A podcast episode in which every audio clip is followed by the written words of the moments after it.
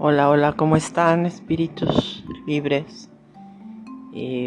pues aquí conectando con ustedes de nuevo. Y hoy pues pensando en hablar de un tema que me parece muy interesante porque espero que a ustedes también esto les, les eh, ayude a reflexionar un poquito de otra manera, como lo ha logrado hacer conmigo porque me topé con, un tema que es la neuroteología. No sé si ustedes han escuchado hablar de ellas. Se supone que Aldous Huxley fue el primero que la mencionó en sus escritos, ¿no? Y ya después ahora Andrew Newberg, un, médico, un neurocientífico, es el que le ha dado como más fuerza a esto, porque lo más interesante eh, es que, bueno, queriéndose poner de acuerdo cómo la llaman, eh, estamos hablando de que hay unos, ellos dicen, ¿no? Que ya estamos como,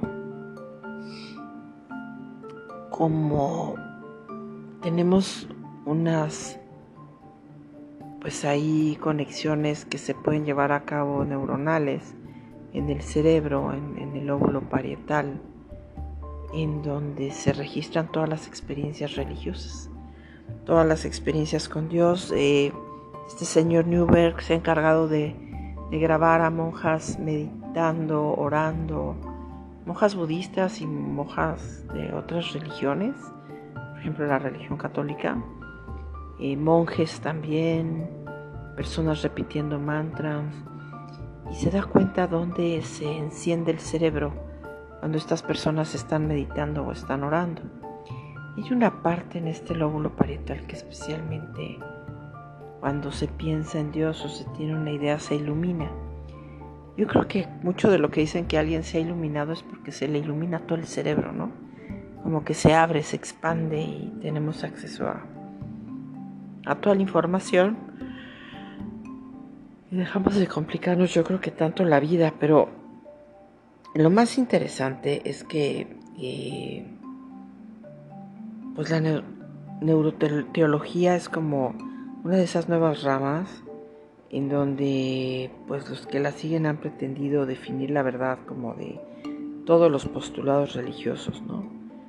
Aquí es donde se comienza también a ver la, la posibilidad de la existencia de Dios, porque muchos dicen que si estamos ya cableados desde el nacimiento a conocerlo, es por algo, ¿no?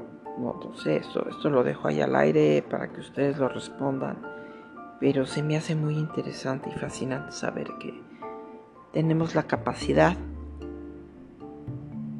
de conocer a Dios a través de, de estas herramientas, ¿no? Porque se activa esa parte en donde pues entra también en lo que podemos llamar un vacío eh, y donde en ese vacío se manifiesta pues Dios o el que sabe o la que sabe o el gran espíritu como lo quieran llamar pero pero es importante concebir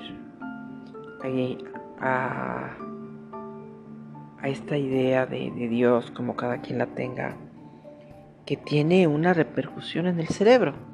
Es más que a través del cerebro podemos conectar con con esa idea me parece apasionante, porque ya va más allá de la teología, de solo conocer a Dios, sino como con la neurona, este, pues es como si fuese una nueva ciencia, ¿no?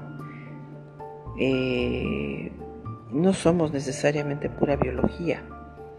Este doctor Andrew Newberg y hay otro señor Malcolm Gibbs y Warren Brown y Mario Bugard y Runnehoff que, que se sitúan ahí como en los conceptos materialistas y biologistas de la persona humana, pero que definen a la neuroteología como algunos de ellos como una pseudociencia por medio de un método pues empírico, ¿no? Como que muy salvaje. Y, y, y a la vez están tratando de estudiar los fundamentos neurológicos y evolutivos de las experiencias espirituales, que al final acaban siendo más abstractas y como que subjetivas, ¿no? Ahora, todas estas diferencias eh, que hay, hay un neurólogo de Cambridge que se llama Al-Sadir Coles, que en 2008 dijo que eh, quienes utilizan la neoteología dan a entender que antes del surgimiento de dicha disciplina quizás no se habían efectuado los trabajos científicos relevantes para estudiar estas experiencias religiosas y que se pueden llegar a desacreditar investigaciones como de mucho valor, ¿no? Pero también es importante ver cómo se están proponiendo nuevos métodos y lo que sí es cierto es que hay un gran número de investigaciones acerca de la religiosidad y todas ellas pues han consistido en estudios de, de un campo de investigación mayor que nos llega inclusive a ahondar en algo que podría ser la psicología de la religión. Pero lo más importante es, ¿estamos cableados para conocer a Dios? Yo digo que sí. Yo lo dejo a su criterio, ¿no? Pero yo en lo personal por las experiencias que he tenido y por las experiencias que tiene mucha gente, sin volver un dogma, sin volverlo un tirano, sin volver algo que es como una experiencia que nos acerca a saber que hay algo más, ¿no? Y, y que no solamente existe ahora, ha existido desde hace muchos tiempos, ¿no? Los chamanes, las distintas religiones, ha habido una tendencia a conectar yo creo que esta parte del cerebro que nos lleva a tener experiencias religiosas. Eh, yo creo que si pudiésemos comprender, como los budistas decían, ellos lo ubicaban como una clara luz del vacío, pero a la vez podemos conectarlo con un sistema nervioso que simultáneamente está conectando con esa clara luz. Eh, podemos a lo mejor ver que hay una educación o una forma de comunicación no verbal, un nivel en el que podemos conectar eh, ciertas eh, como fuerzas, ¿no? más allá de pensamientos. podemos entrar en una dimensión que está más allá de un ego autoconsciente autocentrado, pero que finalmente eh, está buscando respuestas.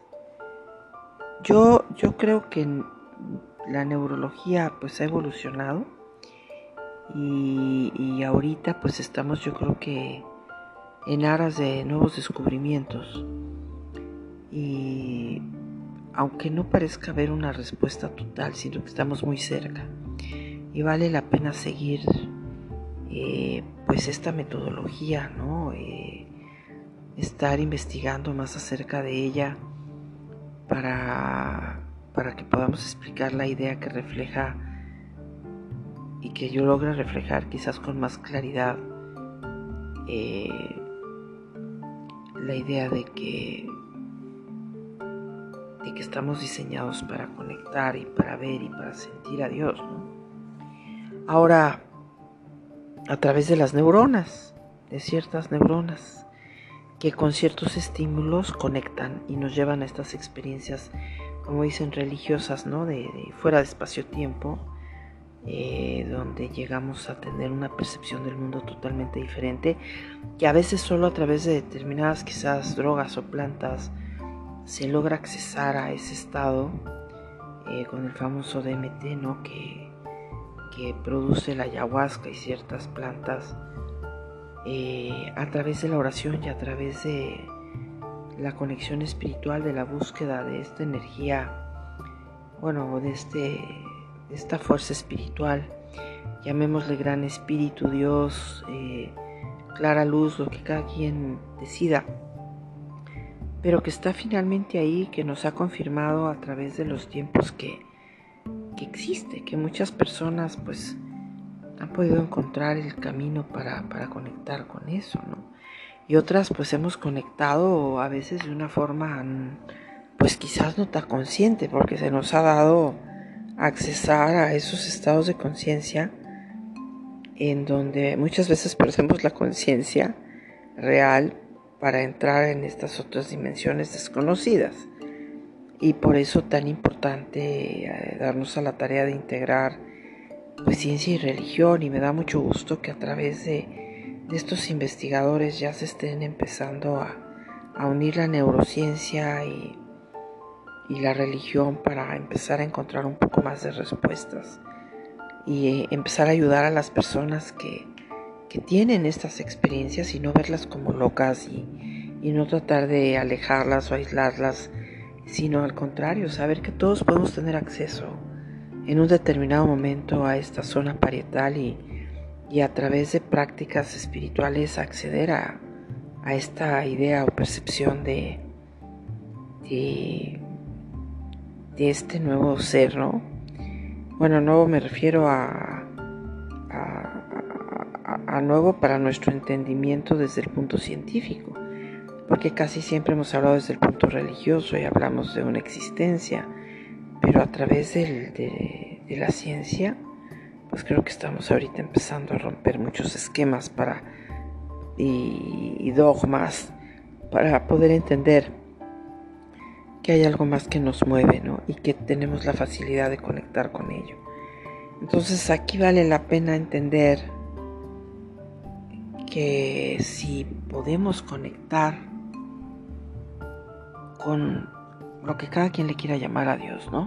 Gran espíritu, esa luz o ese vacío, pues ya lo hacían los chamanes, ¿no? Ya, ya lo hacían las personas que vivían pues en cuevas, en la selva, los cristianos primitivos, personas que se han dedicado a estudiar o a prepararse en el budismo de formas muy profundas. Eh, pero ya aquí vale la pena que empecemos a revisar temas como la religión, la espiritualidad, ¿no? o, dichas experiencias para adecuarlo a, las posibilidades de este presente, de este momento, de este aquí y ahora, eh, a través de poder conectar con, con ustedes y poder conectar con, con estas neuronas del lóbulo parietal y, abrirnos a este tipo de experiencias, ¿no? Y según Andrew Newberg, este médico dice que son experiencias de unidad que, que pueden variar desde un sentido de unidad muy leve, leve a uno total, a uno muy completo. Entonces, eh, cuando alguien me quiere convencer de que no hay manera de conectar con estas experiencias espirituales, pues siento decir que cada vez hay más pruebas de que sí. Y me da tanto gusto porque ya es hora de que empecemos a hablar de que pues esto es real, ¿no? las experiencias espirituales son reales.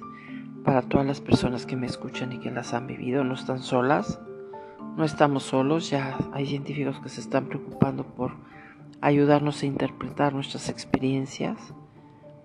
Pero, por ejemplo, hay una sensación que han descrito que al parecer es decisiva para toda experiencia religiosa. Y entre ellas dicen que la número uno es que primero tomamos conciencia de una presencia que todo lo abraza, ¿no? En número dos, ellos dicen que es la sensación de la existencia de un designio divino en la vida de la persona. En número tres es la toma de conciencia de ayuda recibida y la experiencia que que ese yo también que siempre ha estado presente eh, para definir quiénes somos pueda ayudarnos a, unirnos de una vez con pues con eso que le llamamos el que sabe o la que sabe nosotras o el ser divino como cada quien le quiera llamar. Pero las sensaciones positivas eh, creo que nos llevan a ahondar un poquito más en el territorio y a darnos cuenta que tenemos unas capacidades impresionantes y que no estamos quizás haciendo uso de ellas en su totalidad. Ahora, eh, vale mucho la pena que investiguemos qué ha pasado con, con las personas que, que por alguna situación se, se alejan porque no pueden entender o comprender estas dimensiones del pensamiento. Ahora, creo que es importante aquí que, empecemos a abrir nuestra mente, como decía Einstein, y pues vale la pena que hagan, cuenta, hagan de cuenta que algunos de los principales problemas a veces de la investigación neuroteológica, dicen los científicos, la, es la pretensión de encontrar elementos para una eventual prueba o refutación de la existencia de Dios, ¿no? Y la otra dice que la, pretensión de encontrar, eh, de encontrar el lugar de Dios en el cerebro humano a través de investigaciones eh, es como un compromiso existencial de los científicos con un determinado credo está fuerte.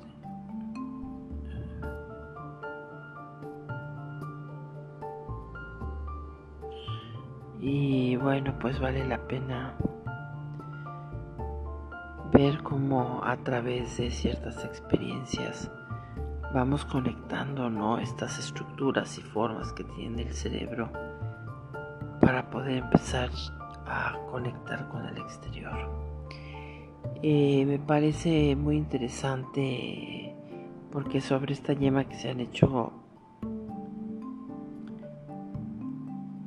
eh, pues seguramente muchas de las cosas que a ustedes les agraden. También han salido cosas demasiado exóticas que no son del todo agradables al, paladar. Em, es momento, yo considero, si no estoy mal, díganme, ¿qué podemos hacer para entender sobre este tema, no? Y aceptar los comentarios como han seguido ahora, eh, pero ver desde las entrañas cómo podemos modificar esa esencia transformándola en cosas que realmente nos llenen de, de gozo, de vida, de, todo.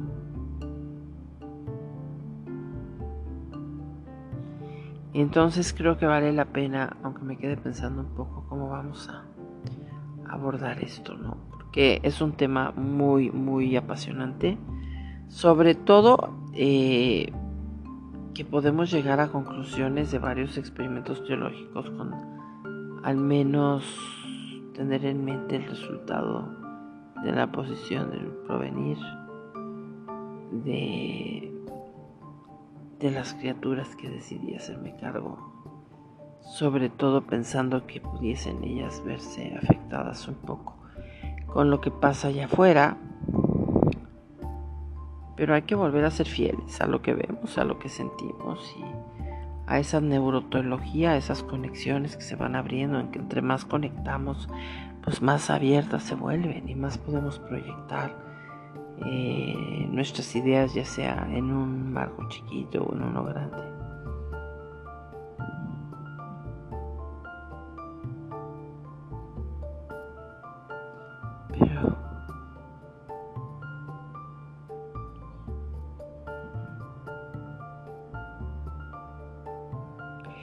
Eh, creo que es tiempo de que empecemos a ver las manifestaciones de lo que decíamos, ¿no? Pues las experiencias religiosas que son una manifestación, muchos creen dentro de la medicina que, que, son desórdenes o trastornos bipolares o cosas así para la gente que, que ve y que siente estas manifestaciones espirituales.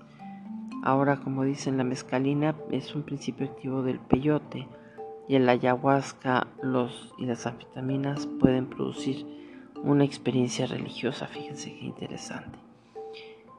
Ahora, ¿de, qué nos sirve eh, se pueden preguntar, leer esto y reflexionar pues acerca de, las bondades que tiene eh, viajar a través de, de un club, porque de un club de neuronas, ¿no? Porque vamos a hacer un viaje en el cerebro y pues donde nos han dicho que ya se han encontrado las evidencias de, de que han confirmado la existencia de, de una causa mental para poder ver a Dios y todos estos significados, ¿no? Pero todos los resultados han sido de una forma consciente en diferentes estados de ánimo con diferentes personas. Eh, la tristeza, la emoción y el sexo muestran que la metacognición y reconceptualización cognitiva pues alteran la manera de que el cerebro procesa y reacciona a los estímulos emocionales. El segundo lugar de los resultados de los estudios de neuroimagen eh, es en los efectos de la psicoterapia sobre diferentes formas de psicopatología como en un trastorno que se puede volcar obsesivo compulsivo, por ejemplo. Em, pero lo más importante es afirmar que la hermenéutica neurológica pues se encuentra ahora a medida por las diversas teorías explicativas de la relación mente-cerebro.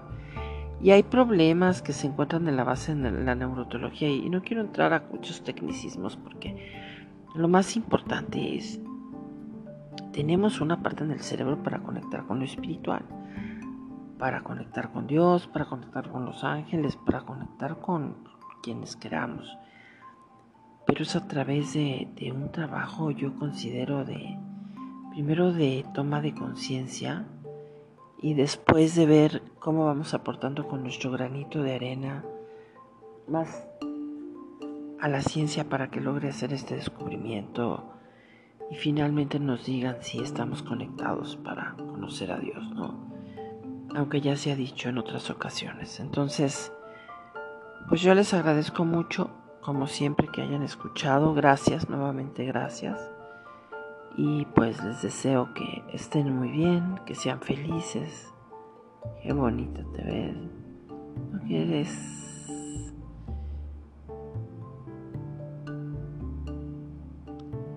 Eso dice a veces el cerebro, ¿no? Te ves bien, te ves mal. Te ves bonita, te ves fea, te ves... Eh, ahí está dándonos lata todo el tiempo, a los hombres y a las mujeres.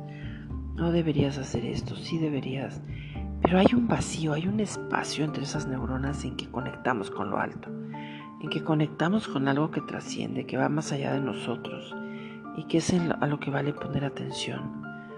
Entonces, cómo, decidir qué aspecto se presenta en el cerebro, por ejemplo, en un estado de reposo, cómo está cuando están trabajando arduamente, qué pasa en los sueños, ¿verdad? Todo, todo lo que viene de la ciencia y cómo es que esta neurona eh, en determinado momento nos pide que las observemos. Hay un laboratorio de, neurociencias en las universidades de todo el mundo, pero se dice que en la de Wisconsin han aportado evidencias de que los enfermos crónicos pueden mejorar la sintomatología y calidad de vida practicando pues, técnicas meditativas, ¿no? ¿Cuánta gente se ha curado con meditación? ¿Cuánta gente ha sanado de problemas muy severos con meditación? Eh, entonces, estudios realizados sobre la realizada entre religiosidad y mentalidad aparta una prueba de relación en la religiosidad con la longevidad. Y así pues a nivel físico, mental y espiritual, quizás a nivel físico o psíquico, eh, pues también es una forma de prevenirnos contra sustancias que nos hagan daño, ¿no? y contra la depresión y contra la ansiedad. Todo eso lo tenemos en los químicos del cerebro. Y vale la pena que vayamos más a fondo. Qué bueno que la ciencia está ya rozando en estas áreas de la fraternidad y de más que de una fraternidad hecha o construida eh, de, de, de, fraternizarnos con pues entrada con esas neuronas y con el resto que son millones de neuronas también ahí girando en el espacio eh, millones de partículas químicas atómicas que andan por ahí en, en diferentes partes y que nos llevan de repente a conectar con un nuevo tipo de información. Yo pues les agradezco mucho que me hayan escuchado, ahí les dejo este tema de la neuroteología.